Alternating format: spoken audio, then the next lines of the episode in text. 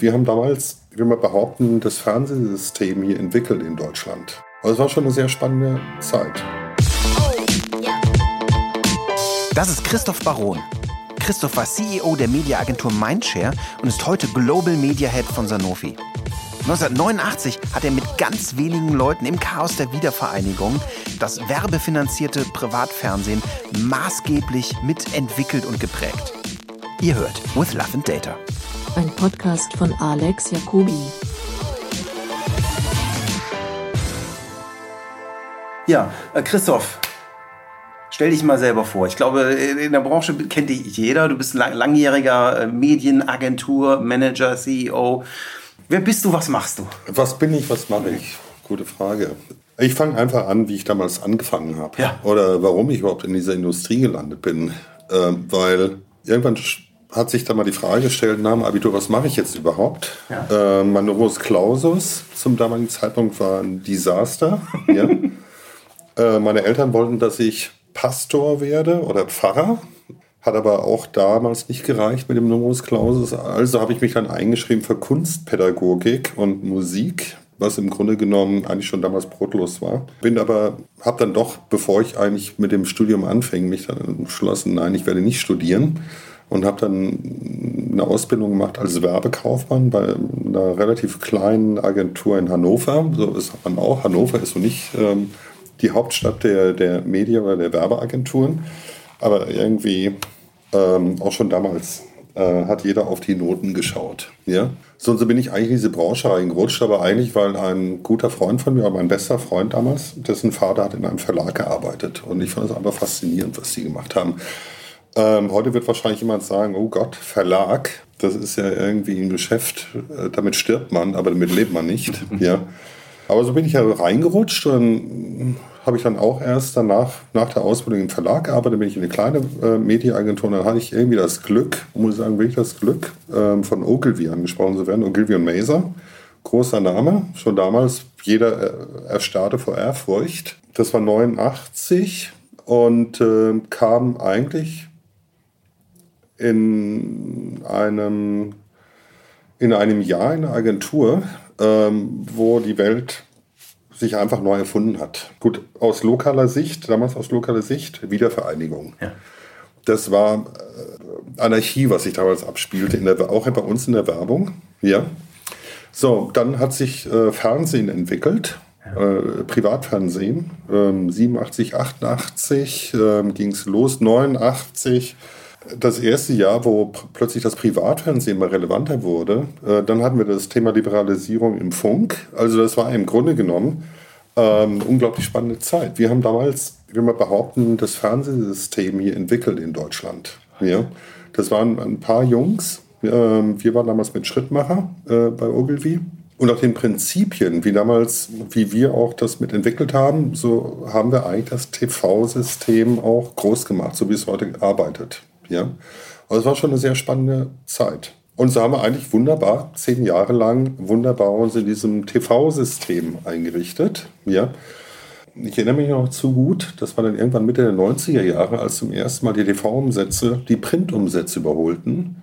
Damals gab es, das war mal der Gattungskrieg, TV versus Print, wo mächtig Schlachten ähm, geschlagen wurden, was nun effektiver ist. Und das im Grunde TV absurd und Print eigentlich das einzig wahre Medium ist. Und das Gleiche haben wir dann eigentlich erlebt, dann Anfang 2000, als die digitalen Medien zum ersten Mal kamen. Gut, auf einem ganz kleinen Niveau. Die ersten, ich weiß nicht, ob da an jemand sich daran erinnert, die erste deutsche echte Suchmaschine, Fireball, ähm, die von Gruner und Jahr ähm, entwickelt wurde. Ja. Und dann gab es auch, ja, eine sehr kleine, aber doch sehr dynamische Online-Szene. Auch noch so Unternehmen wie AOL, die damals noch mitgemischt haben. Ja. Ähm, also im Grunde genommen das Gleiche, was wir vor zehn Jahren erlebt haben, also 1990, hat sich dann nochmal wiederholt ähm, Anfang 2000, dass zum ersten Mal das Thema digital dann groß wurde. Gut, dann gab es ja das Platzen der Blase ähm, von dem sich der Markt auch jahrelang nicht erholt hat, also auch die digitalen Medien überhaupt nicht. Und dann ging es eigentlich erst richtig weiter. Ja, wann ging es eigentlich so richtig weiter? 2008, 2009 rum, sehr spät. Ähm, und bis zu dem Zeitpunkt hat man eigentlich auch digital eher behandelt wie eine Zeitschrift oder eine Tageszeitung. Da wurden halt Banner gebucht und Kontakte. Video gab es zum damaligen Zeitpunkt noch nicht. Also es war schon sehr spannend. Also im Grunde genommen habe ich wirklich das Glück gehabt, zweimal ähm, Phasen mitzumachen, wo der Markt komplett neu durchgemischt wurde. Mhm. Ja? Und ich glaube, auch jetzt, so wie sich der Markt heute darstellt, sind wir auch wieder erst nur in so einer Zwischenphase. Ähm, ich glaube, so in drei, vier Jahren werden wir noch einen ganz brutalen Switch erleben, unter dem dann auch, ähm, ich sag mal, TV stärker leiden wird, auch wenn ich immer noch ein großer TV-Anhänger bin. Aber wir auch komplett neue Mechaniken in den Markt reinbekommen, wie wir eigentlich Kommunikation managen. Ich glaube, vieles wird heute schon vorgedacht, ähm, aber technologisch sind wir noch weit hinterher zwischen dem, was eigentlich de facto dann machbar sein wird, gegenüber dem, wo wir eigentlich heute schon intellektuell stehen. Was, was glaubst du, in welche Richtung wird das gehen? Was wird da kommen, deiner Meinung nach? Ich glaube, dass das Thema Daten, heute reden alle, ich, ich weiß noch, vor, vor fünf Jahren ging das Thema los, Big Data, Small oder Smart Data. Mhm. Big Data, Smart Data. So, alle haben von diesen großen und gigantischen Datenmengen gesprochen, die da existieren. Nur keiner konnte mit denen so richtig was anfangen. Und das, was ich halt immer stärker lerne, ist, solange ich die Daten nicht in einer sauberen Struktur habe und solange ich die Daten nicht in einer gewissen Geschwindigkeit habe, haben sie einfach keinen Wert. Ja, dann sitze ich zwar auf Tonnen von wertlosen Daten, aber ich kann sie im Grunde genommen kaum nutzen. Ja, und ich will eigentlich einen Mehrwert aus den Daten generieren. Beziehungsweise Daten sind ein Asset, aus dem ich dann ein bestimmtes Kapital ähm, schlagen kann. Und da sind wir halt, äh, da lernen wir halt noch. Was ja. ist so deine Idee? Wie kann man aus Daten Mehrwert generieren? Was macht Daten zu einem Asset, das sie wertvoll in der Kommunikation macht?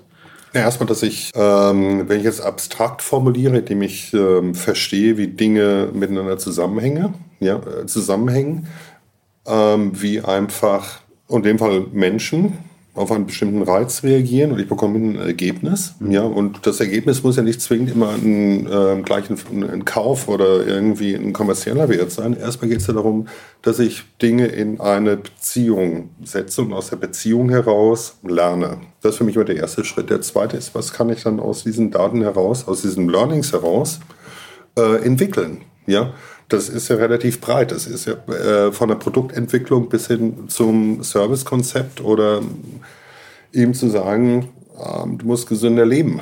Mhm. Also es, nur Daten sind, auch ich hasse diesen Begriff, Daten äh, sind, wie war das nochmal, Öl des 20. Jahrhunderts? Oder, ja, ja.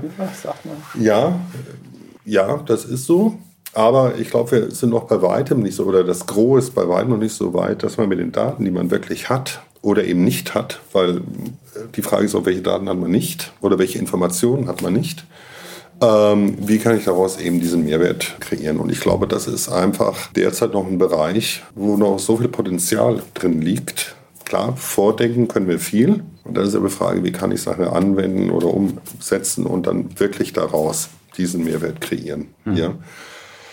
Und wenn wir mal unterstellen, also jetzt mal die Entwicklung, vor der wir stehen, dass irgendwann jedes Produkt und jede Dienstleistung quasi digitalisierbar ist in irgendeiner Form und Daten produziert, äh, dann habe ich natürlich auch einen unglaublichen Datenschatz, aus dem ich dann eben wiederum einen gewissen Wert heraus schöpfen kann. Ja? Und ich glaube, da ist einfach die Fantasie, die ist grenzenlos. Mhm. Ja? Die Frage ist dann auch, na, wie weit geht dann die Fantasie? Weil die kann natürlich auch in eine Richtung laufen, die dann weniger schön ist. Ja. ja. Kann sie, aber ist es nicht so? Also ich, ich denke immer oft drüber nach, ob es nicht einfach Daten oder Data an sich da ist und es, es, wird ja äh, oft in einem kritischen Kontext gesehen, aber es ist immer eher die Frage, was macht man damit?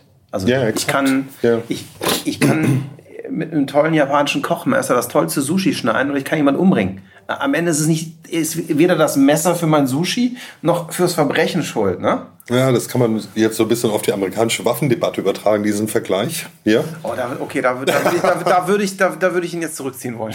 ja, aber ja. Äh, ich würde ihn deshalb zurückziehen wollen, weil der singuläre Sinn einer Schusswaffe der Schaden des Gegenüber ist. Absolut. Nein, nein, ich wollte eben nur diesen Vergleich, Ja. ähm, wer ist nachher schuld ähm, an dem Einsatz von Waffen ist oder was nachher ist nachher der Mensch Mhm. oder liegt es einfach daran, dass diese Waffen im Umlauf sind? Ja. ja? Ähm, und was sind nachher Ja klar, das ist eine philosophische Frage. Ja. Wie, wie, dann lass uns das mal auf Data beziehen. Wie siehst du das denn? Daten sind erstmal ein, oh, das wird aber jetzt echt philosophisch. Ja, dafür, Ähm, deshalb sind wir hier. Daten per se sind erst einmal, ja, sind sie immer vorhanden? Eigentlich sind sie immer vorhanden und sie sind immer präsent. Die Frage ist, ähm, wie ähm, erfasse ich die Daten und wie strukturiere ich diese Eigentlich Daten? waren Daten schon immer da, oder? Ja, absolut. Ja. Nur gab es bis dato halt noch nicht solche Instrumente, um diese Daten dann auch verfügbar zu machen. Ja. Und im Grunde genommen ist ja auch ein Buchstabe, ist ja auch Also bis jetzt muss man mal sagen, es, gehört eigentlich zum Teil der Menschheit. ich hasse Papier wie die Pest und ich bin stolz, dass meine Company ohne Papier auskommt. Aber wenn wir mal ehrlich sind, ist es immer noch das, äh, das am längsten dauerhaft haltbare Speichermedium, das wir bis jetzt hatten. Ja, oder Tontafeln. Oder Tontafeln. Ist ja, aber immer aber ein da ist die, Daten, die ja. Datenrate von Tontafeln ist kompliziert. Also äh, Gigabyte pro Kilo Ratio ist schwer. Ja, gut, aber letztlich ist es ja, äh, dient das ja nur im Vergleich Daten oder Informationen, weil, wir reden eigentlich von Informationen. Ja. Daten sind eigentlich Informationen. Ja, und die Informationen, die gibt es seit der Mensch eigentlich ähm, existiert. Ja. Und sei es, dass er ein Stöckchen irgendwo gelegt hat, um wieder den Weg aus dem Urwald zu finden. Ja. Ähm, gut, aber halt in der Dichte und in der ähm, Komplexität, wie wir sie heute haben, gab es es eben noch nicht. Es gab auch noch nicht die Speicher. ähm, da bleibt, kommen wir wieder zu den Tontafeln. Ja? Und dann ist Papier auch nicht der ideale ähm, Speicher, weil dann eben doch limitiert.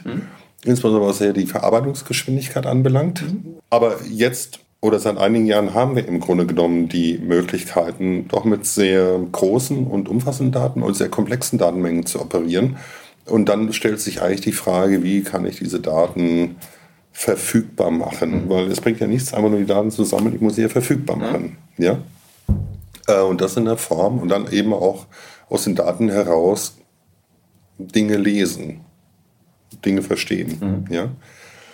Und äh, da glaube ich, da werden wir in den nächsten Jahren ähm, uns ganz, ganz schnell weiterentwickeln. Ist das nicht sogar der zentrale Punkt, der sich gerade ändert, dass die Daten eigentlich schon mal da waren, aber das Wissen, was sich daraus generieren kann, die Möglichkeiten, sozusagen rohe Daten in, in echte Informationen zu verwandeln, sich massiv geändert hat? Ja, ja. Also die Werkzeuge dafür, äh, die gab es in der Form noch nicht. Ja. Klar, ich hatte früher auch meine Lochkarten oder mein Magnetband. Also die Informationen, die waren in irgendeiner Form da. Klar, ich brauchte eben 100 Magnetbänder oder, oder Turnhallen voll äh, mit Maschinen, die die Magnetbänder ausgelesen haben. Aber es gab eben noch keine Anwendung in der Form, um Verstehe. Diese Daten in eine Form zu bringen, aus der ich, sag mal, aus 1000 Magnetbändern eine wertvolle Information erhalte. Aber ich glaube, es gab auch noch etwas anderes nicht. Ähm, das Bewusstsein, was ich aus diesen Daten heraus entwickeln kann. Ja? Also im Grunde haben wir ja auch einen Shift in der Birne, dass wir einfach mehr und mehr verstehen, welchen Wert diese Informationen haben. Ich mag diesen Begriff Daten. Ich, ich, ich rede mal von Informationen. Okay. Ja, ja. Daten sind erstmal sehr wertneutral. 1-0, also sagen erstmal. Ist das für dich dasselbe oder, oder, oder gewinnt die man aus Daten Informationen? ja, aber Oder sind Daten die Informationen? Daten sind eigentlich die Informationen. Es ist ja nur, ähm, die Daten sind ja nachher, dass man sie ver Informationen verarbeitbar macht. Okay. Ja. Da wird wahrscheinlich jeder Computertheoretiker wird mir jetzt widersprechen. Ja, aber die können sich ja Ähm. gerne melden. Wenn wir jetzt sagen, wir waren jetzt auf einem sehr philosophischen Weg zum Thema Daten. Ja. Ich fand es gerade total spannend, was du erzählt hast. Mir war das überhaupt nicht so bewusst, wie du auch in dem ganzen TV-Markt schon praktisch den mitentwickelt hast. Was mich jetzt total interessieren würde, wenn wir Mit uns einem mal sehr guten Kollegen zum Bitte? damaligen, mit einem sehr guten Kollegen zum damaligen Ja. Zeitpunkt. Ja. Ja, aber das, das ist ja irre spannend. Wie, wenn wir uns mal anschauen, vielleicht zu dem Thema, was für einen Stellenwert hatte in Information und Daten, sagen wir mal, Ende der 80er, Anfang der 90er, als ihr im TV, den TV-Markt entwickelt habt? Gab es da schon, ich meine, da wird ja auch gemessen worden sein. Ich meine, Oh in ja. der Sekunde, im Prinzip habt ihr das Fernsehen monetarisiert. ja. So, an, an jeder Stelle, wo ich monetarisiere, muss ich messen, weil irgendjemand will sein Geld zurück. Da würdet ihr wahrscheinlich Informationen zu verwendet haben. Da haben Wie wir hat das funktioniert damals? Ah, das war toll. Äh, als ich anfing, gab es von der GfK, also auch schon damals hat die GfK Fernsehnutzung gemessen, gab es äh, wöchentliche Berichtsbände, gedruckt. Die Gedruckt? kamen, die kamen, ich weiß gar nicht mehr, ob mit Post oder per Kurier, die kamen einmal pro Woche. Ja? War klasse. So, und irgendwann, Anfang 91, 92, bekamen wir dann Datenträger, also große Floppies, ja. Ähm, und die wurden dann eingelesen in eine Maschine, mittlere Datentechnik, Bull. Ähm, also mittlere Datentechnik war damals so ein Kühlschrank großer Rechner. Und dann haben wir zum ersten Mal ähm, selber TKPs rechnen können. Ja? Also auf den Reichweiten, die gemessen wurden. Ähm, und dann haben wir noch ein paar andere Werte dort gerechnet und dann haben wir angefangen, Konventionen zu bauen. das, ja? das war komplettes Neuland. Das war damals Das heißt, absolut neu. ihr habt überhaupt man hat erstmal angefangen, diese KPIs zu entwickeln. Ja, man hat natürlich auch gelernt vom amerikanischen Markt. Irgendwo gab es ja schon immer irgendjemand, der ähm, vor Deutschland war, weil Deutschland ist immer ein bisschen später als alle anderen Märkte, gerade wenn es um, neuen Dinge, um neue Dinge geht. Äh, aber wir haben das damals quasi hier in Deutschland so entwickelt. Ja. Ähm, wie wollen wir, ähm, nach welchen Kriterien beurteilen wir Werbeblöcke? Ähm, das war erstmal ganz simpel. Da haben wir uns so einen 3-Sekunden-Preis angeschaut. Und dann fingen wir an, dann irgendwelche Rankings zu bilden und Optimierungskriterien. Also sprich, heute spricht man dann von KPIs. Ja. Früher haben wir, wie haben wir das genannt? Das waren ähm, Optimierungskriterien, Optimierungs... Ne, KPIs haben wir damals überhaupt nicht genutzt. KPIs kamen irgendwann mal. Ja. Das war, war, war noch vor dem Englisch. Ja, ähm, Effizienzkriterien. Also man hat halt im Grunde genommen eine Welt kreiert. Ja. Ähm, eigentlich vergleichbar mit der Welt, wie wir sie heute haben. Nur hatten wir natürlich nicht ähm, diese Datenfülle und äh, also war es auch relativ einfach. Ja. Und dann kamen irgendwann Optimizer, mit denen man anfing, TV-Pläne zu optimieren. Das war die große Revolution im TV-Markt, ähm, automatische Optimizer. Das heißt, das waren Algorithmen, die. Das waren Algorithmen, ja, die quasi auf Basis von bestimmten KPIs ähm, TV-Pläne optimiert haben. Ja. ob du nach Kosten, nach Nettoreichweite oder was auch immer. Ja, und so ist es nach und nach, hat sich das halt feiner entwickelt. Ähm, aber irgendwann ist man auch an einen Punkt gekommen, wo es nicht mehr weiterging. Und ähm, auch heute der TV-Markt, der oder im TV-Markt wird eigentlich noch so operiert wie vor 15 Jahren. Ja. Ja. Irgendwann kommt man zum Punkt, da kann man nicht weiter optimieren. Also man kann das Ergebnis optimieren und schärfen, aber die grundlegenden Kriterien äh, entwickeln sich nichts mehr. Ja. Zumal ja viele Sachen, die, glaube ich, wenn wir so von der zweiten Revolution dann reden, digital, was sind, was vielleicht für TV nie erreichbar wird, weil was sich ja, glaube ich, jetzt total geändert hat, ist mit E-Commerce oder von mir aus mit Beacons in, in Läden, ist, glaube ich, dass sich die Erfolgsmessung völlig verschoben hat, dass man, glaube ich, beim TV eher daran gedacht hat, wie viele Menschen, die möglicherweise mein Produkt kaufen, kann ich erreichen, während man heute eigentlich eher die Fragestellung hat, okay, ich habe XY gemacht, äh, wie viel habe ich davon verkauft deshalb? Ja, wobei dies möglich, würde ich jetzt auch für TV mal oder auch für die klassischen Medien, würde ich in eine höhere Wahrscheinlichkeit Okay. ähm, übersetzen. Ähm, weil wir mittlerweile schon Werkzeuge haben, ähm, eben mit einer relativ hohen statistischen Wahrscheinlichkeit auch echte Effekte und nicht nur eben eine Wahrscheinlichkeit ähm, abzubilden. Klar, damit ist man immer noch nicht so dicht an dem Thema, wie man nun äh, direkten Sale äh, über digital Ja. bewerten kann. Ja? Aber man kommt schon sehr dicht dran. Ja. Ja. Also ich ich habe mich vor ein paar Wochen mit Andy Schwabe getroffen von Blackwood 7. Oh, okay. Oh, äh, die ja da noch, noch einen ganz anderen Ansatz haben, ne? die wirklich sagen, mehr oder minder, wir können das vorhersagen. Ja, das habe ich ja eben versucht, ähm, dass die Wahrscheinlichkeit, die, Ja. die Dinge ähm, zu berechnen, schon sehr gut geworden sind. Ja. wir machen das ja auch, große Modelle. Aber natürlich ist man, hat man nicht diese Präzision, äh, die man im Digitalbereich hat. Ja.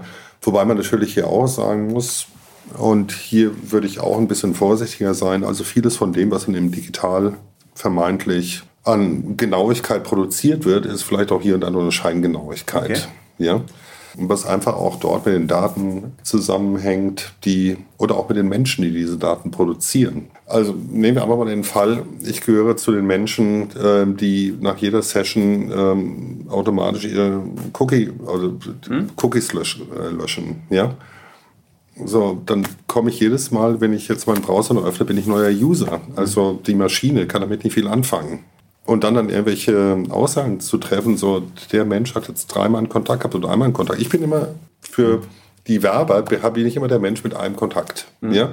Und ähm, also da hapert es auch.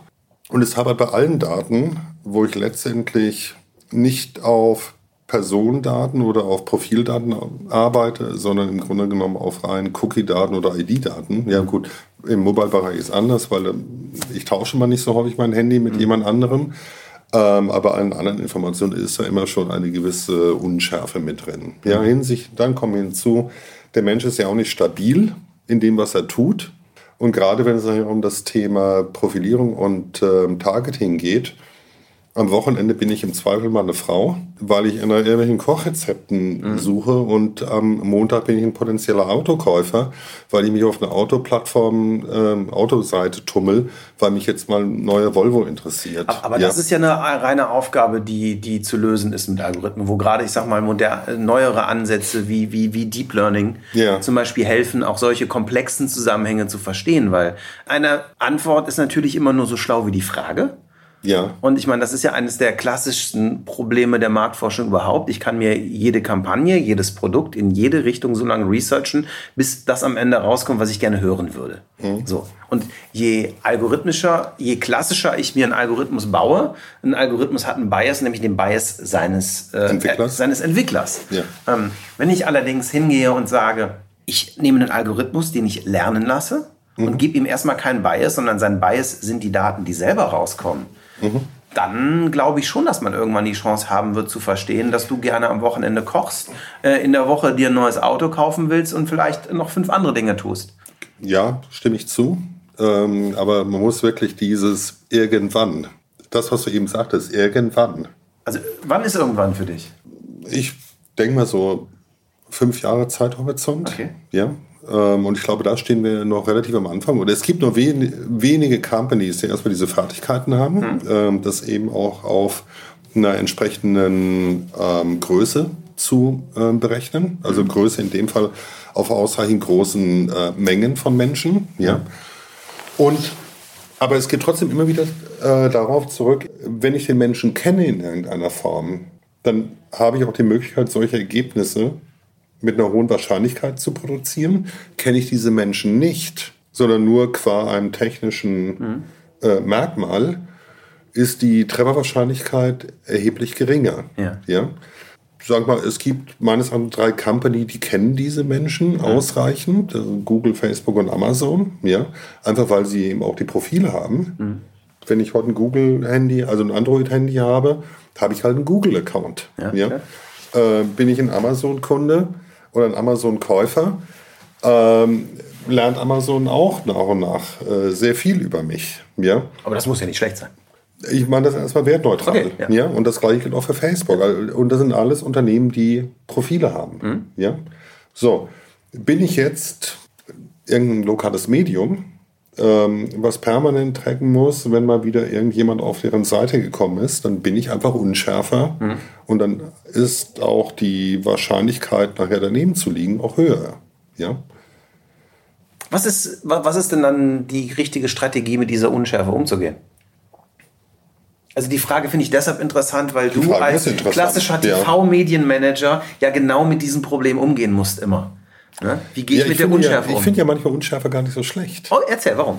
Warum? Weil wenn ich mich immer nur auf die stürze, die, die, immer das, die immer das Produkt gekauft haben und die immer ein bestimmtes Verhalten gezeigt haben, dann limitiere ich mich eigentlich. Okay. Ja? Und ich glaube, man läuft auch irgendwie ein Phantom hinterher. Oder es gilt auch nur für relativ kleine Nischen, wenn ich immer der Meinung bin, ich habe wirklich so eine sehr genaue Zielgruppe. Mhm. Ja? ich habe keine genaue Zielgruppe. Wenn man sich ein, ähm, klar, man versucht bestimmte Segmente eben ähm, zu erreichen, Most Valuable Customer oder, ähm, oder weil sie eben dann auch von denen bestimmte Trends ausgehen. Ähm, aber wenn ich mir wirklich die Käufer oder die Verwender anschaue, da habe ich in der Regel, selbst bei Nike, hatte ich mal, ich habe ja mal die Sportmarken nur so aus Scherz mal analysiert, auf Basis von einer Studie, die hier in Deutschland äh, für die Mediaplanung genutzt wird. Und die haben ähm, zum Beispiel das Thema Fettleibigkeit mit abgefragt. Ja, also sprich, wie heißt denn mit dieser Faktor? Ähm, BMI, Body Mass Index. Genau, BMI-Index. So, und da habe ich mir dann die Marken mal, äh, also Verwender von oder Käufer von Nike, Adidas und so weiter mal angeschaut und nach einem BMI-Index ja. strukturiert. Und dann muss ich dann und nach anderen bestimmten Merkmalen, wo man sagt, naja, das sind aber relativ ungesunde Menschen oder die essen eigentlich von morgens bis abends Chips und saufen Cola. Ähm, und es war schon sehr erstaunlich, was da rauskam, dass im Grunde die, hip, die vermeintlich hippeste Marke eigentlich die ungesündesten Käufer oder Verwender hat. Weil sagen, nun. Ja, ich meine, das Markenversprechen eines Sportschuhherstellers ist vielleicht auch, äh, mit uns änderst du das. Ja, aber. Ich meine, welche Neu, ich meine, wo ist das größte Neukundenpotenzial für Sportschuhe bei den Menschen, die abspecken wollen und joggen gehen? Ja, ja, aber also, fokussiert wird er ja auf ganz bestimmte Typen. Ja. ja. Klar, in der Hoffnung, dass sie natürlich zum Markenbild, ähm, dass sie irgendwie dieses Markenbild ähm, transportieren. Ähm, aber ich glaube, nachher dem Couch Potato, der dann mit seiner halben Liter Dose Bier und den Chips da sitzt, dem ist dieses Markenbild dann relativ, oder auch dieser Typus an Mensch, den dann der Hersteller sucht, vollkommen wurscht. Ist das so? Ja. Aber ist das nicht, ist das nicht, ist es nicht gerade so, dass mit den Ergebnissen aus der Studie man sagen könnte, okay, Jetzt haben wir hier fünf oder zehn spannende Zielgruppen gefunden und je fetter, desto höher das Potenzial, Geld zu verdienen mit, mit Sport. Ich meine. Kann sein, aber dann muss ich sagen. Ich muss, ich, ich muss das nur an mir anschauen. Ich habe auch ein paar Kilo zu viel, weil ich zu gern koche. Und der einzige Weg raus ist viel Sport machen.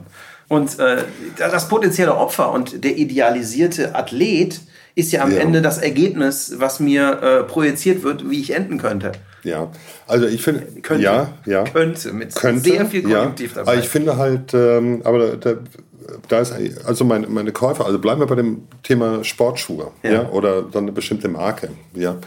In dem Fall, wenn ich mich nur limitieren würde auf ähm, einen ganz bestimmten Personenkreis, mhm dann würde ich, dann wäre heute, hätte ich heute keine Massenhersteller, mhm. dann hätte ich im Grunde Nischenhersteller, ja, weil im Zweifel will ich ja auch dann nur diese Leute haben. Aber wenn ja. ich denn heute mit den, mit den jeden einzelnen dieser Personenkreise individuell optimiert ansprechen kann und am Ende trotzdem 40 Prozent der Gesamtbevölkerung erreichen kann, aber nur jeden individualisierter in seiner ja, Situation. Dann bin ich im Zweifel nachher günstiger, muss aber nicht günstiger okay. sein oder effektiver. Okay. Ja? Und dann muss ich auch nicht nochmal mit ähm, großen Spots in irgendwelchen großen Fußballspielen werbe oder. Ja, genau, ähm, dann nicht. Also ich, sobald man, also die, die, die spannende Frage ist ja, ist ja auch so ein bisschen, ist diese Big Idea, die ich, sagen wir mal, im Broadcast zur besten Zeit die, die größte Idee der Big Idea ist der Super Bowl. Mache ich einen Super Bowl-Spot mit einer geilen Story und erreiche Wo alle. ich dann 200 Millionen erreiche, ja. Oder mit einer geilen Story oder ja mache ich 200 Millionen Stories und äh, sozusagen spreche zu meiner Audience of One. Ja, nee, ist berechtigt. Ähm, und die Frage wird daher sein, ähm, was ist im Zweifel wirkungsvoller und wirtschaftlicher? Ja? Da bin ich gespannt auf deine Antwort. Es gibt keine Antwort darauf. Es Nein, es gibt, keine, es gibt keine Antwort. Es gibt für alles Beispiele, mhm. dass das richtig ist und es gibt auch genug Beispiele, mhm. dass andere richtig ist. Okay. Ja? Ich glaube, wenn es um Nachhaltigkeit geht, dann ist im Zweifel dieses ähm, Super Bowl-Beispiel hat dann doch gewisse äh, Benefits. Okay. Ja. Wer erinnert sich noch, gut, jetzt komme ich aus einer anderen Generation, ähm, wer erinnert sich noch an das Thema Apple, an den George Orwell-Spot? Ähm, ich, hab, ich war acht, ich habe ihn nicht mitbekommen. Ich okay. kenne ihn heute, ich bin Baujahr 76.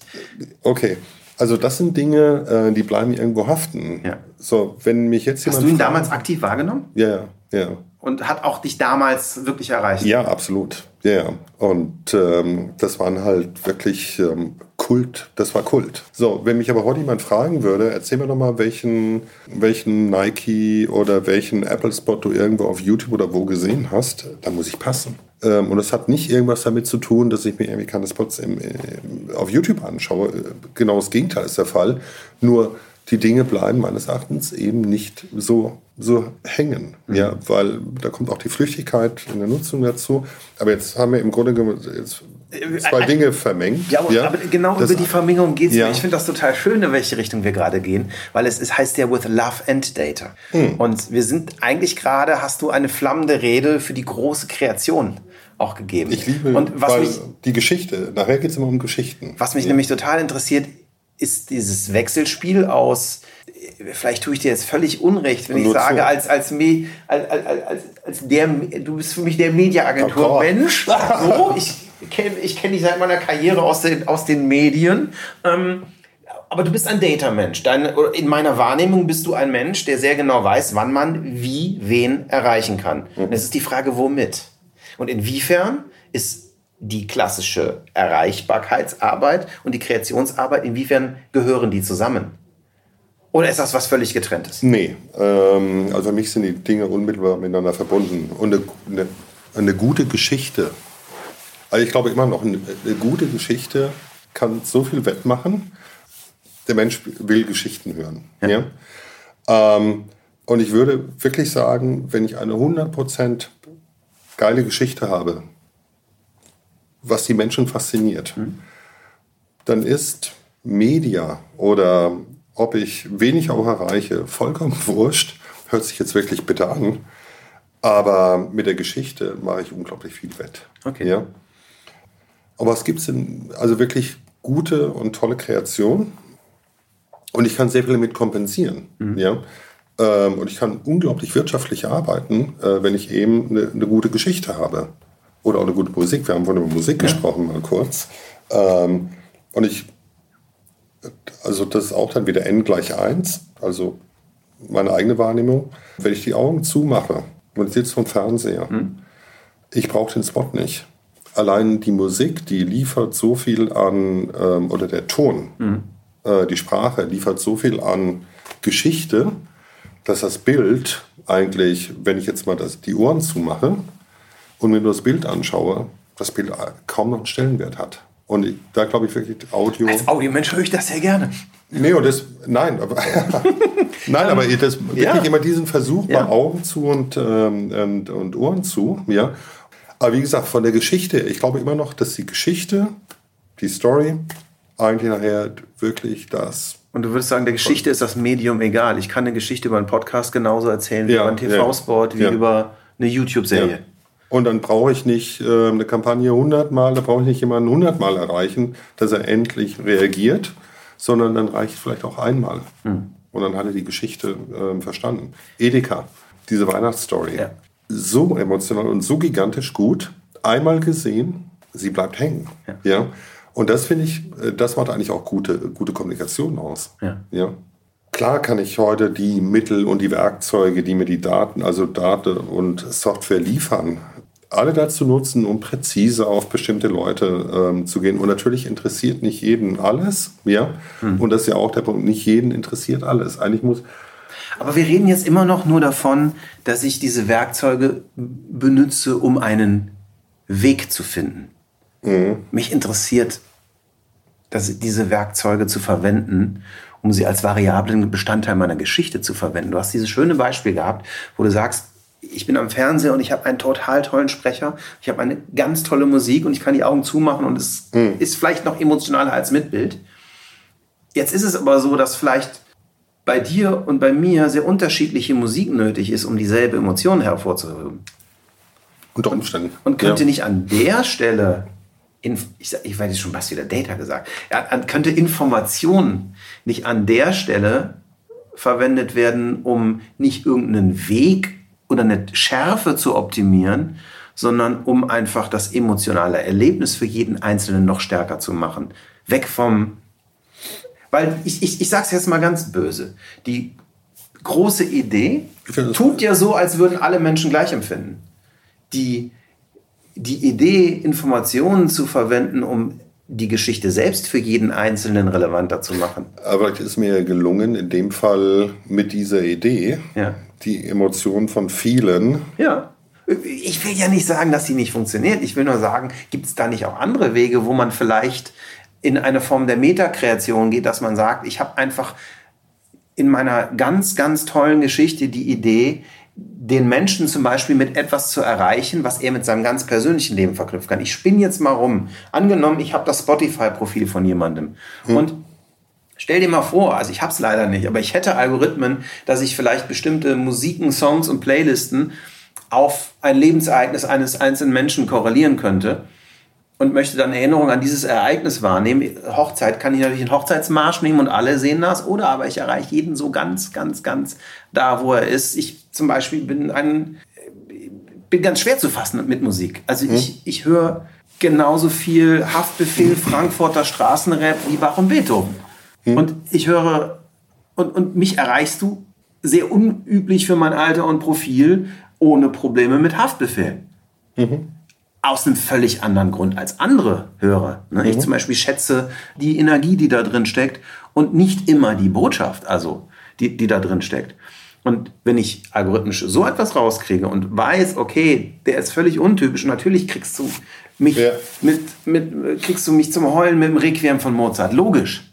Kriegst aber jeden mit zum Heulen. Mhm. Aber es gibt so ganz bestimmte Sachen, mit denen du ganz speziell mich erreichen kannst. Und wahrscheinlich habe ich genug äh, Fingerabdrücke irgendwo hinterlassen, dass man das rauskriegen kann. Und das ist so eine Geschichte, wo ich finde, da tut sich eine neue Welt auf, ohne, übrigens ohne zu sagen, ich verstehe das und, und, und wir müssen gleich auch mal zu der digitalen Besoffenheit kommen. Es ist natürlich immer so, dass alle im Moment denken, oh geil, jetzt habe ich Date, jetzt habe ich Personalisierung, also ist per se alles alte Scheiße. Aber das ist ja nicht so, sondern vielleicht kann es ja nebeneinander existieren und zusätzliche Möglichkeiten geben. Ja, aber das, ich habe ja auch nichts Gegenteiliges behauptet. Nein, ich habe das noch nicht ja, behauptet, dass du okay. das gesagt hast. Gut. Ich, ich wollte nur. Ähm ich glaube auch, dass es nachher. Ähm, nein, nachher laufen die Dinge zusammen, aber momentan leben wir in zwei Welten. Ja? Und wie die Frage ist, wie kriege ich die beiden, exakt, wie kriegen wir die beiden Welten zusammen? Das ist ja. die Frage an dich. Ich habe hm. keine Ahnung. hm. Ich suche, ich bin auf der Suche, deshalb sitzen wir hier. Ja, Oh Gott, ich bin auch auf der Suche. Ähm, wie gesagt, ich glaube immer noch, was heißt glauben? Nein, ich bin 100% davon überzeugt, es wird gelingen und mhm. nicht irgendwann. Mhm. Und es ist eine Frage der Datenorganisation auf der einen Seite. Es ist eine, eine, Frage der Werkzeuge auf der anderen Seite. Je intelligenter die Werkzeuge, ähm, desto besser werden nachher auch die Ergebnisse. Noch leben wir Tendenz von mehreren Welten und wir kriegen sie momentan nicht zusammen. Ja. ja? Wir arbeiten halt weiter in Wahrscheinlichkeiten. Mhm. Mal weniger gut, mal, mal besser. Ähm, aber viele Dinge, und weil du eben den ähm, Blackfoot 7 nanntest. Ähm, ich weiß nicht, ob du weißt, wie es momentan um Blackfoot 7 bestellt ist. Ähm, ja, ja. Kam mir gestern, ja, nee, heute, heute Morgen, glaube ich. Ja, aber äh, ist doch, es ist, ist ein extrem spannender Move. Nein, sie stehen fast vom Aus hier in Deutschland. Ist das so? Ja. Das war mein erster Gedanke, war das auch mein zweiter Gedanke war, wow, wie genial, die Idee. Nein, die Idee, die ist. Nein, nein, nein wie, wie genial zu sagen, äh, ich höre auf mit Media zu handeln. Ja, absolut richtig. Nur ähm, die steht kurz vor der Pleite in Deutschland. Ja? Ähm, das kam heute Morgen durch die Presse. Okay, das heute Morgen habe ich noch nicht gelesen. Und SAP hat sich ja auch ein bisschen ähm, rar gemacht. Ja, ja. ja, der Herr Dr. Ähm, Strauß? Dr. Nee, Dr. Ich habe den Namen jetzt vergessen, der für der das Projekt dort verantwortlich gemacht ja, ich äh, verantwortlich war. Eigentlich von der Denke her bin ich auch immer noch absolut richtig, aber von der Denke her schon so weit in der Zukunft. Mhm dass er das, was eigentlich in Großunternehmen stattfindet, überhaupt, oder dass die Großunternehmen das auch gar nicht reflektieren. Vielleicht müssen, müssen wir mal ganz kurz erzählen, worum es da ging, weil das haben, glaube ich, viele gar nicht so mitbekommen. Das war eine Supply and Demand Buying, Selling Plattform auf SAP-Basis, ne? Oder? Nee, soweit nein. Erstmal ging es darum, überhaupt das Thema Marketing Investment zu optimieren. Das war das Ergebnis. Ja. Also das war eigentlich äh, das äh, Ziel. Aber um dahin zu kommen, muss ich erstmal umfassend alle Daten in irgendeiner Form generieren und in Kontext bringen, die mir helfen, überhaupt in, zu verstehen, wie Zusammenhänge aussehen. Was heißt, wenn ich dort investiere, was mein Effekt? Und Menschen denken ja nicht linear. Also der normale Konsument, der ist ja durchaus klar, da gibt es ein paar lineare Verhaltensmuster. Ja? System 1, System 2. Mhm. Ähm, und es gibt eben Dinge, ist der Mensch relativ schlecht einzuschätzen. Ja, äh, Tipp so. an alle Daniel Kahnemann lesen, wer es nicht gelesen hat. Ja, absolut. Sehr gut. Ja, ja, perfekt. So, und die sind mit dem Anspruch ähm, angetreten, dass sie im Grunde genommen Marketingentscheidungen automatisieren können. Mhm. Finde ich immer noch absolut ähm, der richtige Weg, um ja. zu sagen, lass uns mal das Beigen mal außen vor. Mhm.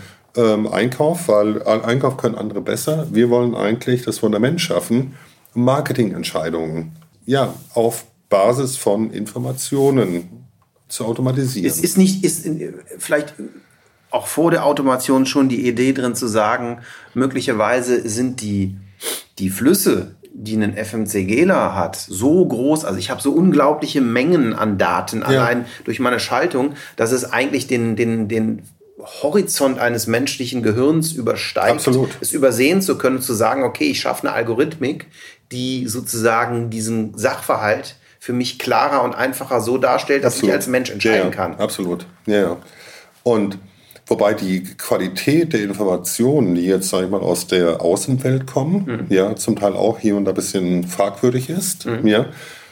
Oder man muss im Grunde genommen wirklich bei Null anfangen, mhm. über einen längeren Zeitraum zurückgehen und einen komplett eigenen Datenkosmos bauen, ja.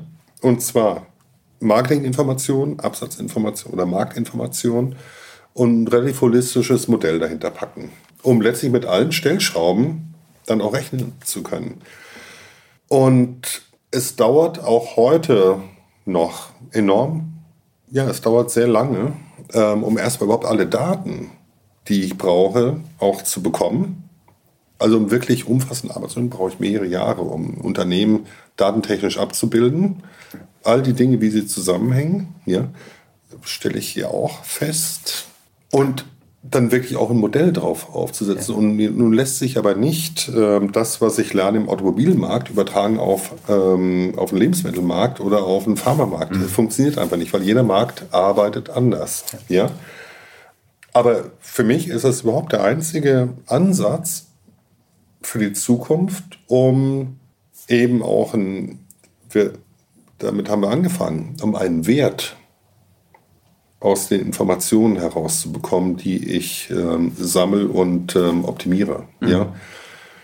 Und da ist für mich eigentlich dieser Weg, der ist für mich so klar und ähm, zwangsläufig, ähm, also dass er kommen wird, dass man da eigentlich einen Haken dran machen kann, es kommt. So. Ja.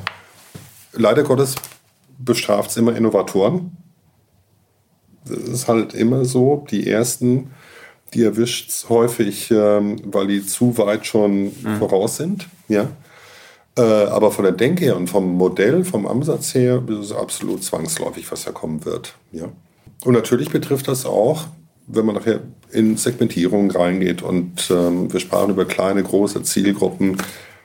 Ja, man, man wird alle Möglichkeiten in irgendeiner Form nutzen, um besser zu werden. Mhm. Das ist auch klar. Ja? Die Frage, die sich dann vielleicht stellt, ist dann wirklich akademisch, was ist nachher besser? Ja? Ähm, ist es wirklich besser, auf Mini-Segmenten oder Most Valuable-Segmenten aufzusetzen und Tausende von Creatives rauszuschießen und jedem sein eigenes Creative zu geben? Oder aber, und da wird es dann sehr philosophisch, was macht heute eine Marke aus? Ja?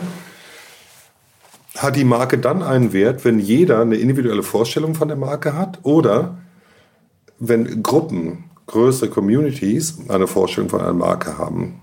Ja, Lagerfeuer und ähm, wissen, okay, die eine Gruppe hasst Jaguar und die andere Gruppe liebt Jaguar. Und was. Und, und möglicherweise ist ja sogar der Punkt, dass die anderen das hassen, erst ein Grund, es zu lieben. Exakt, ja. Nur wenn das immer auf einer Einserbasis passiert, mhm. ja, ähm, dann hat man damit keinen Riesenerfolg. Mhm. Ja? Und ich glaube, und ja, was bedeutet eigentlich eine Marke? Dass bestimmte Mengen von Menschen eine Vorstellung von irgendetwas haben. Und ich werde keine große Marke, wenn sich das nur in homöopathischen ähm, Potenzialen abspielt. Mhm. Ja? Und deswegen ist dieses Thema ja, Masse versus ähm, Kleinstsegmenten muss man, glaube ich, sehr sorgfältig abwägen. Ja? Und mache ich nachher nur, will ich nur verkaufen oder versuche irgendwie über Performance da meine Sales zu machen oder versuche ich auch immer auch das Thema Marke im, im Kopf zu behalten. Ich glaube, in der Vergangenheit äh, sind einige tierisch auf die Schnauze gefallen, weil sie äh, das Thema Marke aus den Augen verloren haben. Ja? Ich erinnere mich bei, war das jetzt bei Mondelez, wo es jemand erwischt hat, um ähm, den großen Marketing-Guru ja, in den USA. Es ist einfach diese Balance zu finden. Ja. Ich habe gerade eine ganz andere, ganz verrückte Idee, was passieren könnte. Ich stell dir mal ein Szenario vor, wo, also wir reden jetzt sehr oft darüber und ich glaube, ich bin da auch total bei dir, dass immer sehr, bei neuen Mitteln alle immer erstmal schreien, geil, neu machen. Mhm. Und eben, das ist, glaube ich, auch das, was du am Ende mit der digitalen Besoffenheit meinst, dass die Leute erst das Medium wählen und dann das Hirn einschalten. Anstatt es andersrum zu machen. Was wäre, ich will, ich will auf was anderes hinaus. Was? Ja, aber noch was ja? anderes. Dass man zum Teil mit komplett unsinnigen Metrics mhm. oder KPIs Dinge beschreibt in Abwesenheit ja. von ähm, sinnvollen oh, ja, da hast du einen schönen Blogpost über, sie nannten das Vanity Metrics. So, ich kann mir ein Dashboard vollhauen und da auf diesen riesen Screen da hinten würde ich mindestens 64 KPIs kriegen. Genau. Das ist aber, der, die Information wird nicht besser, nur weil es 64 Exakt. Datenpunkte sind. Ja, oder man übersetzt irgendwelche Sachverhalte in der Mangelung ja. sinnvoller KPIs in mechanische KPIs ja. und beschreibt Dinge, wo du sagst, hey, ähm, also ich habe ja neulich so einen Fall gehabt, es gibt ja diese wunderbare Geschichte über die Customer Journey. Mhm. Ja, fängt oben mit Awareness an und endet dann irgendwann in Engagement, mhm. ja, nachdem man gekauft hat. Und dann sagt er mir, naja, also ich sagte, wie willst du das denn jetzt übersetzen, diese Strategie in, in, in KPIs? Ja. In digitale KPIs. Er sagte, also nachher für Thema Consideration, also wenn dann immer, wenn die gleiche Person dann dreimal auf eine Website kommt, dann ist das für mich ein Considerer. Okay. Gut. Ja, war ich dann ein bisschen sprachlos. Ja, ja also ja, ich, ich muss mich da selber erwischen. Also wir haben mit unserem ganz kleinen Pupsladen äh, für uns damals sehr groß angefangen mit, mit Marketing Automation, auch von Tag 1. Ja. Mit wo ich mich ganz am Ende auch nach Jahren gefragt habe, okay, jetzt hatte ich all diese Möglichkeiten, jeden einzelnen Aspekt meiner Webseite zu personalisieren, Butter bei die Fische, wo habe ich es denn wirklich gemacht und es hat was gebracht. Ja, ja. Und man wird halt äh, gerade im Digitalbereich ähm, dazu verleitet, ja. weil ja irgendwie alles messbar ist. Ja, alles lässt sich in irgendeiner Form mechanisch ja. Äh, messen und für alles sich eine Kennzahl. Weißt du, was mein Physiklehrer dazu gesagt hat? Hm. Er sagt immer, wer misst, misst, misst. Ja, genau. so, was nachher wirklich das Ergebnis dahinter? Ja. Und wenn mir jemand sagt, naja, wenn er dreimal ähm, auf einer Website war, dann ist das ein Considerer. Die Wahrscheinlichkeit, dass der dann kauft, ist dann steigt um x Prozent. Sage ich ihm erstmal, okay, sagen wir doch erstmal, ob das auch die gleiche Person ist. Ja. ja? Ähm, zu uns dann, äh, sagen wir mal, kauft er wirklich? Ja, das können wir beim Teil, äh, beim anderen Teil wissen wir es nicht. Ja? Ähm, und da wird sofort sehr unscharf. Aber die Leute fühlen sich wohl, weil die können sich an Daten festhalten. Die können sich an. Das ist ein ganz dicker Punkt. Ja. Und damit Job done. Und da wird es mir jedes Mal Angst und Bange. Ja. ja. So, und dann kommen wir wirklich in die Realität und guckt sich an, ja, wie werden denn Kampagnen optimiert, wie häufig schaut man auf der Kampagne drauf. Da wirst du dann, wenn dann einmal die Woche wird dann mal auf die Kampagnenergebnisse geschaut. Ja, also man redet von Realtime. Mhm. Ähm, da sind wir bei dem gedruckten Buch, was bei dir einmal die Woche ankam. Ja, Exakt. nur, ja. nur, nur auf einem schönen großen Screen. Mhm. Exakt, ja. Cool. Ich habe hab gerade eben noch eine Schön. Idee gehabt. Ja. Ähm, wir haben sehr lange drüber geredet und ich glaube, ich, ich verstehe sehr gut, was du meinst, wenn du sagst, okay, diese eine große Idee und sehr viele Leute mit einer Idee zu erreichen, ist gar nicht so falsch. Ja. Das setzt aber auch voraus, dass ich auf einem Medium sehr viele Leute erreiche. Ja. So, das heißt, sehr viele Leute gehen im Moment davon aus oder viele reden darüber, komm, jetzt lass uns mal Digital und Programmatic machen äh, und, und, und die Leute da erreichen. Was ist denn, wenn das Medium Massenbroadcast ausstirbt? Was, was ist denn, wenn irgendwann alle nur noch Netflix gucken? Wenn es gar nicht mehr ah, die Plattform. Ich, das wird nicht passieren. Glaubst du nicht? Nein. Das wird nicht passieren. Nein. Das musst du mir jetzt erklären. Also bis dato ist noch kein Medium gestorben. Die Medien werden kleiner in ihrer Ja. oder werden reichweitenschwächer, aber gestorben Radio noch ist schon mal gestorben. Wir haben immer noch Radio ist schon mal gestorben in den 50ern. Also sehr, sehr, sehr, sehr. Also wenn du dir anguckst, wie groß die Radioindustrie in den 20ern, 30ern, 40ern waren zu den 50ern. Und heute ist Radio wieder ganz groß. Allein über das Noch. Thema Webradio. Nein, Ja. also Radio hat immer noch extrem hohe Reichweiten. Ich- ja. Ja, weiß ich, weil ich, ich, ich meine das auch provokativ. Mit Radio meinte ich jetzt auch die ganz großen Broadcaster. Okay, Also es ja. ist, es ist, das ist tatsächlich ein Punkt, wo wir extrem viel gerade auch selber machen und sehr viel auch mit den ganzen äh, Leuten reden, sowohl den Vermarktern, aber auch mit den Sendern und, und den Streaming-Dienstleistern und tatsächlich so, was, was wir auch mit unseren Algorithmen bauen, was ich dir eben so ein bisschen erzählt habe, ja. machen.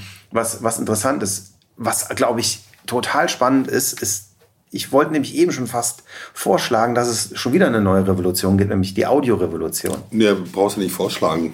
Die gibt's. Die gibt's? Ja. Ja. Weil Audio Search, Audio, also alles. Ähm, ähm, das Thema Assistenten ist ja alles Audio. Ja.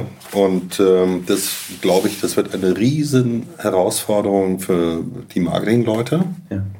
Ähm, aus der visuellen Welt in Audiowelt zu switchen. Ja. Ähm, weil die letzten 20, 30 Jahre, wir, wir haben ja im Grunde genommen entwicklungstechnisch haben wir ja, ja doch relative Brüche. Wir kommen aus der gedruckten Welt, aber die gedruckte Welt war nur sehr visuell oder ist eigentlich eine visuelle Welt. Ja, dann kommen wir in die wirkliche visuelle Welt, das ist ähm, Video oder der, der Spot. Und jetzt rutschen wir in Audiowelt rein. Ja. Und ich glaube, wie viel, ähm, wie heißt mom- momentan laufen 20, 30 Prozent des Searches schon über Voice? Ja. 20 Prozent sagen wir ungefähr. Ja, so, aber bis dato wird vieles von, der, von, von dem Voice Search wiederum bildhaft zurückgespielt, nämlich in Form von Text und, und Video oder Bild, äh, Foto. Ich meine, ja. selbst Amazon baut jetzt Alexas mit Bildschirm. ja, wobei ich glaube ich, das wird ein, das bieten sie ja schon seit einem Jahr an. Ich glaube, das wird nicht so der Kracher. Ja, also bin Sehe ich ich nicht besser. ja. Nein, aber ich, ich sehe ein, andere, ein anderes Problem für die Marketer. Ähm, also A, finde ich es genial. Hm. Ja, ich habe selber zu Hause verschiedene ähm, Alexa stehen. Aber wie schaffe ich es, und dann ähm, in einer Welt plötzlich mich per Audio durchzusetzen? Ja. Da, da sind wir ganz groß auf der Suche. Ich glaube, ich Und glaube, Entschuldigung, noch kurz was dazwischen. Und in einer Welt, wo ich als Marketer nicht mehr die Kontrolle über den Vertrieb habe. Das ist meines Erachtens die größte Herausforderung, weil plötzlich fängt Amazon zu sagen, hey, probier doch mal was anderes aus. Ja? Du hast bis dato immer die Rasiercreme genutzt. Ich habe hier eine ganz andere und die gibt es heute im Sonderangebot. Ja? also ich, ich, ich sehe zwei ganz große Probleme. Das allergrößte Problem ist total simpel. Und ich glaube, dass im Moment alle daran scheitern. Nämlich die Wahrnehmung von Audio. Die Wahrnehmung von Audio beruht auf deinem Kurzzeitgedächtnis. Und sämtliche Formen der Kommunikation, und ich sage auch mal der Navigation. so? Ja, das ist wirklich so. Kurzzeit? Audio ist das Kurzzeitgedächtnis. Und der Navigation beruhen auf dem Kurzzeitgedächtnis. Deshalb kannst du komplexe wir, wir haben uns sehr, sehr, sehr lange mit diesem Thema befasst, weil ich habe so, so das erste Mal, dass ich das wirklich da mit diesen Problemen äh, zusammengekommen bin, bis in meiner aktiven Zeit, als ich noch Tonmeister war. Ich, ich weiß nicht, wie viele Imagefilme und all sowas aufgenommen. Und irgendwann kommst du an Punkte, wo du merkst, okay, ich habe einen ganz tollen Sprecher, ich habe ein tolles Bild und trotzdem spricht der Sprecher scheiße, ich verstehe nicht, was der will. Und dann merkst du auf einmal, okay, wenn du Wort, wenn du Schriftsprache mit Schachtelsätzen, mit Relationalsätzen da drin in einem äh, Film hast, dann weißt du am Ende des Satzes nicht mehr, worum es am Anfang ging. Das stimmt. Ja. Und noch schlimmer ist es bei, bei Voice Assistants. Das heißt, die Denke, die, Die viele im Moment haben, geht in die Übersetzung.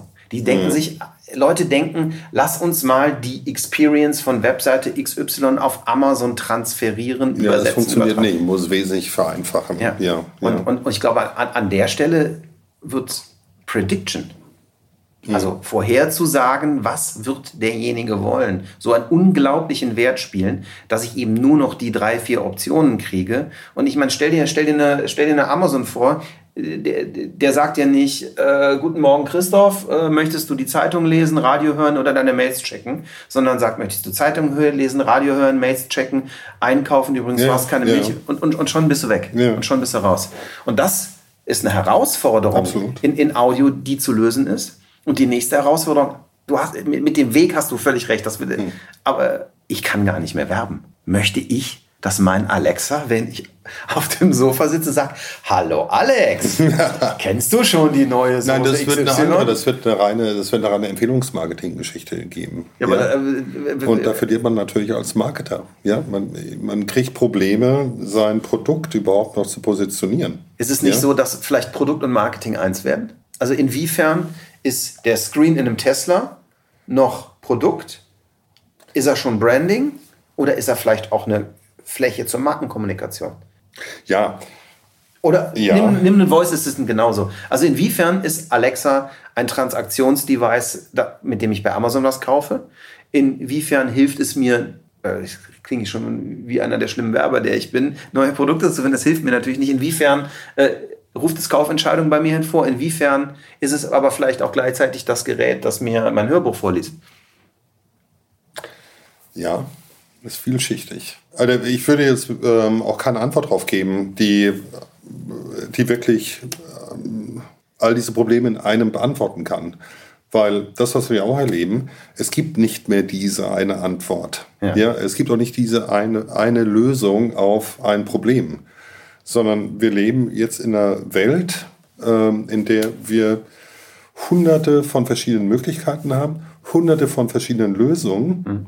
Und niemand wird einem sagen können, und das wird auch die Maschine schwer haben in den nächsten zehn Jahren, das ist die beste Lösung. Sondern ich glaube, die Schwierigkeit ist es, letztendlich auf dieser sehr komplexen Landkarte sich eine, einen Plan zu basteln, der extrem variabel ist, der aber alles in irgendeiner Form bedient. Ist ja? nicht möglicherweise der Gedanke, einen Plan basteln zu wollen, schon falsch und stattdessen eine gesunde Neugier Okay, dann- notwendig? Nee, dann, dann, dann ähm, rede ich nicht von Plan basteln, dann sage ich, dann, ähm, dass man hochagil agieren muss. Mhm. Ähm, wobei auch hinter agil Approach steckt immer ein, ein Plan, Gedanke. Der Plan ist ja auch nur, der Plan beschreibt ja einen Prozess. Ja?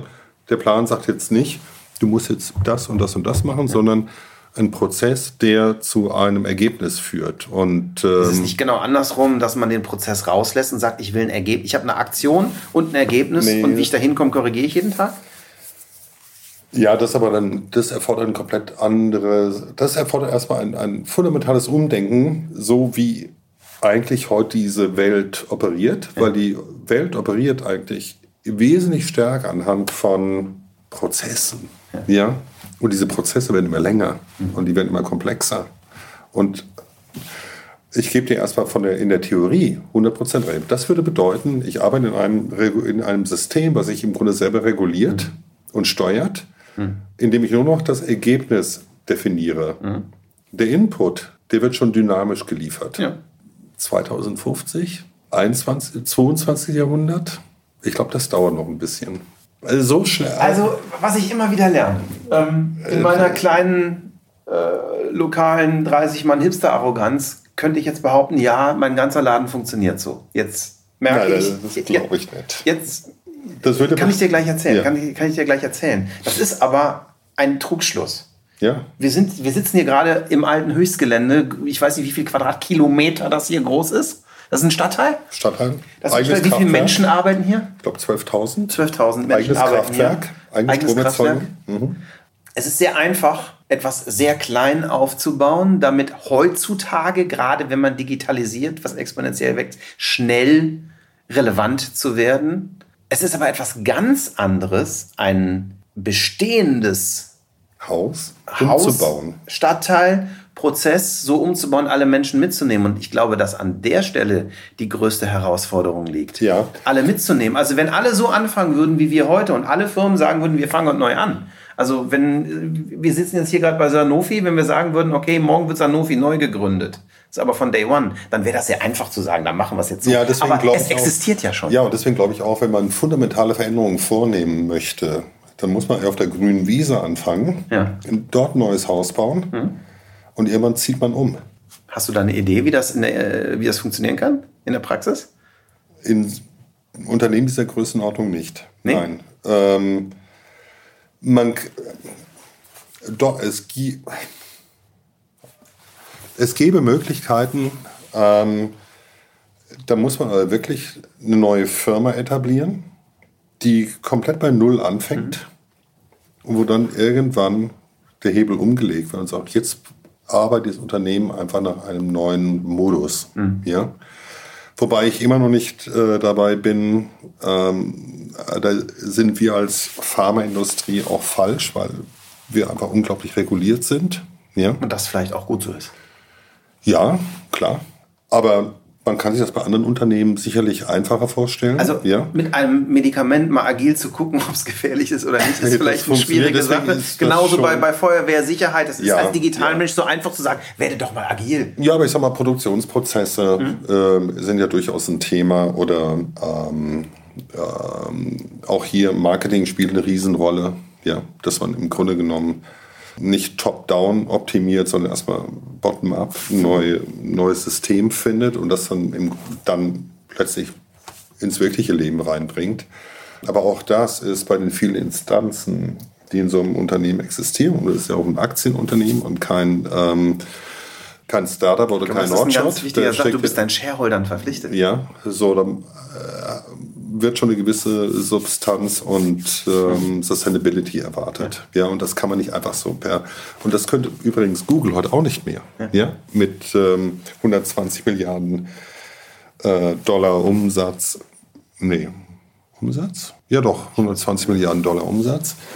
Die können heute auch nicht mehr einfach mal so den Hebel umstellen und sagen, jetzt machen wir was Das ganz ist Neues. Gewinn, die 120 Ja. Milliarden, glaube ich, oder? Nein, nein, nein, nein, nein, nein, das ist Umsatz. Ähm, äh, Augenblick, ich glaube 30 oder 40 Milliarden Profit. Ja. Ja. So. Und damit hat, so, wenn ich natürlich ein Unternehmen neu etabliere, dann habe ich ganz andere Chancen. Also sobald ich eine gewisse Größe erreicht habe, wird es eben schwierig, so zu denken, vom Ergebnis und sagen, alles, was vorne reinkommt, ist vollkommen agil und dynamisch. Das Einzige, was hinten zählt, ist der Output. Ist es nicht aber noch eine Fragestellung auf einer anderen Metaebene, nämlich habe ich, sagen wir mal, konservatives, bewahrendes als Unternehmenskultur oder habe ich Change als Unternehmenskultur, in- egal in welcher Größe? Aber selbst wenn ich Change habe, also in den Unternehmen, in denen ich Change, und jedes Unternehmen hat sich heute dieses auf die Fahnen geschrieben, ob es nun heißt Transformation, Digitalization, Change. Ich habe überall eine gewisse Langsamkeit und je größer das Unternehmen, desto langsamer. Und man ist bei weitem noch nicht so weit, dass man wirklich anfängt, in eine vollautomatisierte äh, Welt reinzurutschen. Und du hast vorhin gesagt, es gibt immer noch der Mensch dazwischen, den Menschen. Und ich glaube, das wird noch eine wesentlich intensivere Debatte geben in der Zukunft über die Rolle des Menschen in einer solch digitalen Welt, dass es halt doch mehr Zeit braucht, ähm, bis man wirklich in so ein und ich glaube, in der Realität wird es auch diese 100% Agilität nicht geben. Du hattest vorhin gesagt, als wir über Algorithmen sprachen oder äh, Thema Künstliche Intelligenz. Künstliche Intelligenz arbeitet momentan nach Mechaniken, die der Schöpfer dem System vorgibt, Regeln. Ja? Man arbeitet noch nicht in einem 100% freien System. Selbst ähm, der Schachcomputer, ähm, gerade der Test, der im, wann war das, im November letzten Jahres, diese Google-Geschichte, das AlphaGo. nee, das war ja AlphaGo war ja vor zwei Jahren und ähm, letztes Jahr im November, Du meinst doch, ich, äh, da gab es diesen zweiten Case, wo der AlphaGo-Algorithmus quasi sich selber innerhalb- geschrieben genau, hat. Also so, so Genetic Engineering mäßig. Exakt, ja. Die Regeln wurden ja trotzdem erstmal vom Menschen definiert. Ja, Nachher, die, die Regeln wurden nicht von Menschen definiert. doch. Die Leitplanken hat der Mensch definiert. Die Regeln hat der Mensch Okay, vorgegeben. definieren, was war die Leitplanken? Die Leitplanken waren die Schachregeln. Ja, wie darf ein Nee, es ging Bauer um ziehen? Go, nicht um Schach, ne? Nein, im November ging es um Schach. Ging zum Schach, okay, dann Ja, meine ich einen anderen Case. Ja. Nee, weil er hat relativ viel Aufmerksamkeit erregt, der Case, weil das System hat innerhalb von ein paar Stunden quasi sich Schachspielen selber beigebracht. Ja. Aber die Regeln mussten ja auch erstmal Ja. definiert werden. Und die Regeln, Da, bist, da bist du auf dem, auf dem Punkt. Es gab ja auch in Cannes diesen Case von, von dem, äh, die dann Game of Thrones die siebte Staffel vorher gesagt Ja. haben. Und die einschlägigen Medien schrieben, okay, letzte Bastion gefallen. Und ich dachte nur, Leute, total bescheuert, solange eine AI sich nicht die Welt von Game of Thrones ausdenkt. Weil Ja. da, da, das ist genau das, was du meinst. Also, wenn ich sechs Bücher Game of Thrones Exakt. lese Ja. oder, oder, oder, oder sechsmal, äh, keine Ahnung, zehn Filme gucke, dann habe ich irgendwann kapiert, wer der Arsch ist, wer lieb ist, wer böse und wer was dann, macht. Genau, dann ja. arbeite ich innerhalb dieser, dieses Kubus, dieses. Würfels, ja, und da drin kann die Maschine wunderbar sich weiterentwickeln Mhm. und lernen und optimieren, aber erstmal muss ich ihm die Regeln geben. Ich glaube auch, wir kommen in eine Ära, ja, und wir haben vorhin mal kurz das Thema Kreation angesprochen, ja, auch, dass die Maschinen ähm, anfangen, schöpferisch auch Bilder zu entwickeln, Geschichten zu entwickeln. Daran glaube ich, dass es kommen wird. Also, du, du Aber, sagst, sie werden kreativ, oder? ja, Was, was, was ist Kreativität? ähm, eigenständig, eigenständige, schöpferische Leistungen entwickeln. Ja. Ja? Bilder, Musik. Ähm, aber trotz allem, alles funktioniert auch im Regelwerk, was ihnen erstmal von dem, was ihnen erstmal von den Menschen vorgegeben wird. Ja. Und dann kommen wir irgendwann zum, zum Thema Singularität. Ja? Ich wollte gerade drauf. Ja, das war mir klar. ähm, aber da, ich glaube, das ist wirklich noch, ähm, das wird kommen, es wird halt nur noch dauern. Ja. Ja. Also, glaubst Ähm, du, dass es kommen wird? Ja, ja, ja. Vorhin sprachen wir kurz über die Rolle von Menschen in diesem, Ja. ähm, in diesem System.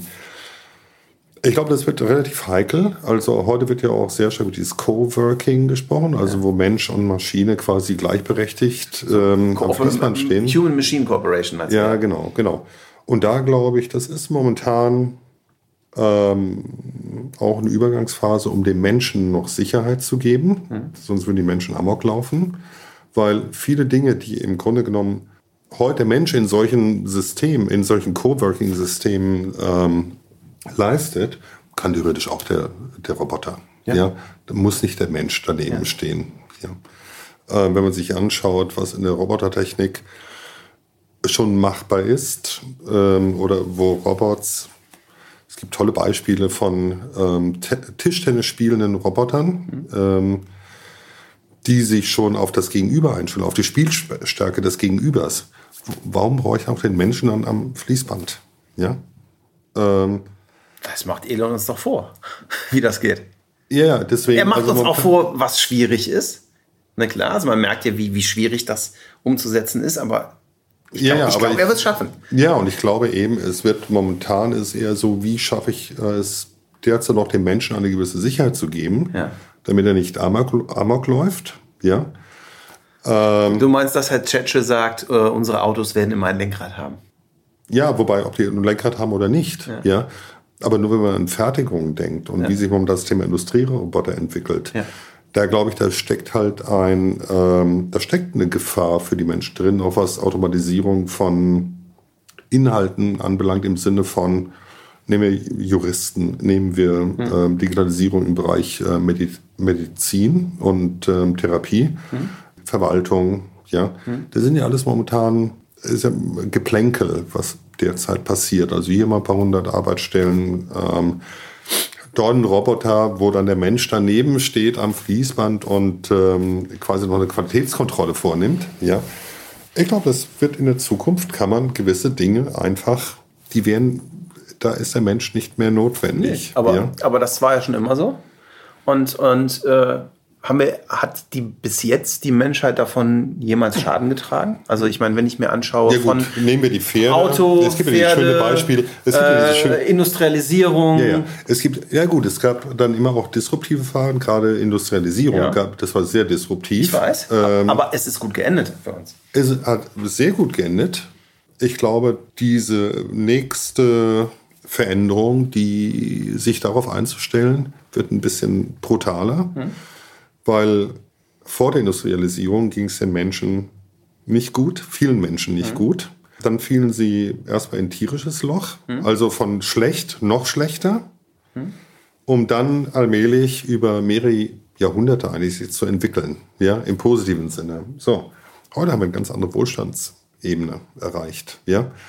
Warum schreien jetzt so viele nach einem bedingungslosen Grundeinkommen? Gerade von den Unternehmen, die so massiv an dieser Entwicklung beteiligt sind. Ich weiß ja. genau, was, was los ist. Also ich glaube, ich bin, der, ich bin genau derselben Meinung. Ja.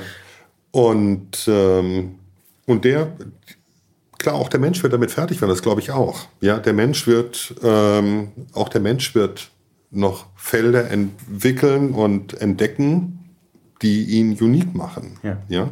Es wird nur ein bisschen schwieriger. Ja. Aber das wird ähm, nicht von heute auf morgen passieren.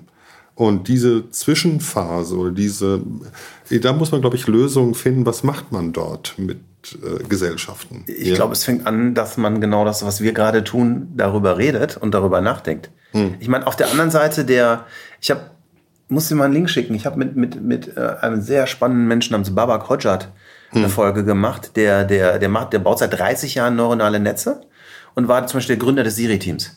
Okay. Und äh, der, der, der Babak erzählte, der sagt am Ende einen ganz einfachen Satz, der sagte, Alex, it's very simple. Humanity is defined by its, by its ability to extend itself using built tools. Also Menschheit definiert sich oder über die Fähigkeit, Werkzeuge. sich selber mit Werkzeugen zu optimieren und zu verbessern. Mhm. Und wenn man es mal auf der Ebene sieht, also erstmal gerade in der Pharmabranche, meine Brille hier, meine Brille hier, das ist doch eine Maschine. Das ist ein Tool. Es ist ein Tool, ja. mit dem ich mich optimiere. Ein Herzschrittmacher ist ein Tool. Meine Uhr hier. Ich bin, wo wir eben so mit Daten und, und, und, und Medizin sind. Also ich bin der Meinung, dass ich gesetzlich verpflichtet werden sollte, diese Daten äh, der Forschung zur Verfügung zu stellen. Ich erwarte von meinem Hausarzt, dass er sich in meine Uhr einloggt. Okay.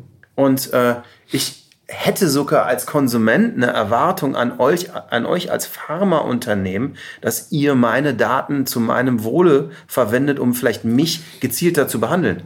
Das ist vielleicht auch der Plan. Ja, ich hoffe sehr. Ich hoffe sehr. Naja, aber da nee, ich sage ja das deshalb so, so, so, äh, äh, weil ich glaube, dass sehr viele Leute das anders sehen und dass gerade sehr viele sagen, Leute sich lieber umbringen würden, als der Pharmaindustrie ihre Exakt. Daten zu geben. Ja, ich bin also, der Meinung. Äh, ja, aber das ist eine Minderheit, die erstmal ähm, so denkt. Ja. ja. das ist das Gleiche ähm, wie die Daten, die man Versicherungsunternehmen gibt oder. Ähm, ja, denen würde ich das nicht geben wollen. Ist ja das Gleiche. Nee, ist nicht das Gleiche. Ja, doch. Ist nicht das ähm, Gleiche. Die Versicherung ja, ist dran, du bist dran interessiert. Aber wir sind ja auch ein gewinnorientiertes Unternehmen. Und ja, aber, aber wir sind in der, aber die Frage ist, ob wir beide in einer Win-Win-Situation im selben Boot sitzen. Das ist der Unterschied. Naja. Und also die Win-Win-Situation von Win -win. mir gegenüber einer Versicherung ist eine völlig andere. In, äh, Weiß ich nicht. Also wenn ich plötzlich dadurch nur noch die Hälfte an Gebühren bezahlen muss, ist ja auch Win. Ja, das Doppelte. ja. Also das ist eine Sache, wo ich auch als Data Mining Freak, der es den ganzen Tag auch tut, also ich bin ganz klar der Meinung, dass das Grenzen hat und ich bin auch ganz klar der Meinung, dass es aufgrund von gesellschaftlichen Werten nicht alles in einem N-zu-M-Kontext scorebar werden darf. Wenn meine Gesundheit, ich glaube schon, dass äh, es wichtig ist in der Gesellschaft, dass wenn ich krank werde, dass es eine Sache wie eine Krankenversicherung gibt, dass ich eine Chance ja. habe, weiter zu existieren und dass die ganze sozusagen ich das Backing meiner, meiner Gesellschaft um mich drum herum habe. Und ich glaube, äh, Absolut ganz ehrlich, nur weil wir Data meinen und nur weil ich den ganzen Tag wie wild auf Daten abgehe, ist das ja nicht an jeder Sekunde und immer die richtige Wahl. Ich meine, ich kann doch nicht jeden Tag Hühnchen essen. Also nur weil was geht, ist es ja nicht richtig. Absolut d'accord. Ja, yeah. ja. Und trotzdem muss man es vielleicht so sehen. Also es gibt Punkte, da sollte man, wie ihr sowieso in allem, was Data man tut, drüber nachdenken. ja, manchmal ja, manchmal nein. Aber man sollte sich, wann immer man Data verwendet, ich, ich glaube, es ist eine Bildungsfrage. Die Menschen wissen nicht, wie sie mit Daten umgehen. Also ich, ich, ich, weißt du, ein, ein, ein, ja, ein Beispiel. Meine Eltern sagen, nee, also mit WhatsApp, ich will WhatsApp, ja, du musst los, ne? Ähm, nee, es gibt, äh, ja, das ist eine Bildungsgeschichte, ganz klar, aber es ist auch wiederum eine hochsubjektive Geschichte, wie ich Daten einschätze. Selbst ähm, für, für jeden. Du hast einen Stellenwert, hm? den du Daten gibst, hm? gegenüber den Daten, die für mich wichtig sind hm. oder unwichtig sind. Ja? Ähm, ich hatte vorhin das Beispiel genannt, ähm, Cookie, äh, nach jeder Session werden die Cookies gelöscht. Ja.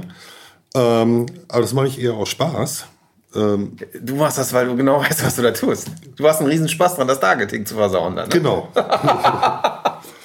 ähm, nein, weil ich einfach feststellen möchte, ähm, wie wird, welche Werbemittel bekomme ich ausgeliefert gegenüber meinem Kollegen zum Beispiel. Das ist Ja. immer witzig, ähm, wenn wir ab und zu mal so Tests machen. Jeder ruft das Gleiche auf und dann, ähm, was bekomme ich und was bekommt er. Aber ganz ehrlich, ja? sind die Leute nicht auch einfach zu doof, das zu verwenden? Ich verstehe bis heute nicht, wo das Problem ist, einen Kill-Cookie in einen Warenkorb zu machen.